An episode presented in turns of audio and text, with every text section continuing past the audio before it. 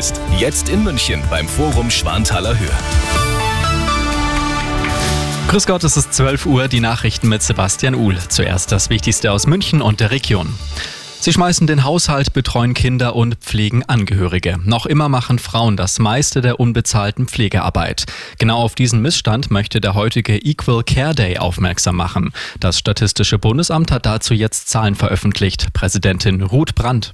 Frauen leisten nicht nur weiterhin mehr Arbeit als Männer, sie leisten auch immer noch deutlich mehr unbezahlte Arbeit. Im Jahr 2022 betrug der Gender Care Gap 43,8 Prozent. Zehn Jahre zuvor hatte der Gender Care Gap bei 52,4 Prozent gelegen. Das heißt, die Lücke zwischen Frauen und Männern bei der unbezahlten Arbeit wurde im Zeitvergleich kleiner. Sie ist aber nach wie vor beträchtlich. Am Marienplatz findet heute Mittag eine Kundgebung von mehreren Frauenverbänden statt. Mit dabei ist auch Sozialministerin Scharf.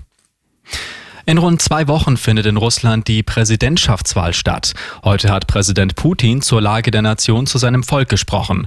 In der Rede betonte er den Zusammenhalt des Landes im Kampf gegen den Westen und er wiederholte seine Drohung gegen die NATO.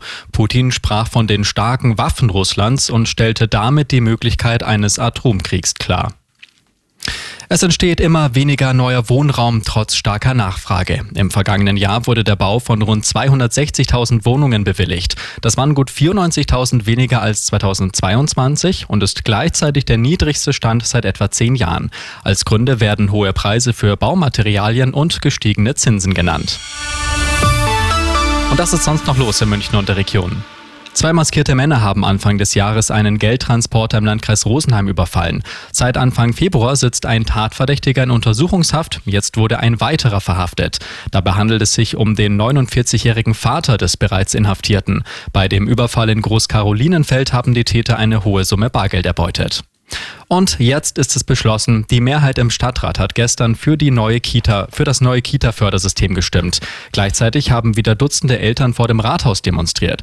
Sie befürchten stark steigende Kosten bei der Kinderbetreuung. Das neue Fördermodell startet im September, dann könnten die Kosten privater Kitas steigen. Immer gut informiert, das Update für München und die Region wieder um halb eins. Und jetzt der zuverlässige Verkehrsservice mit Stefan Hempel.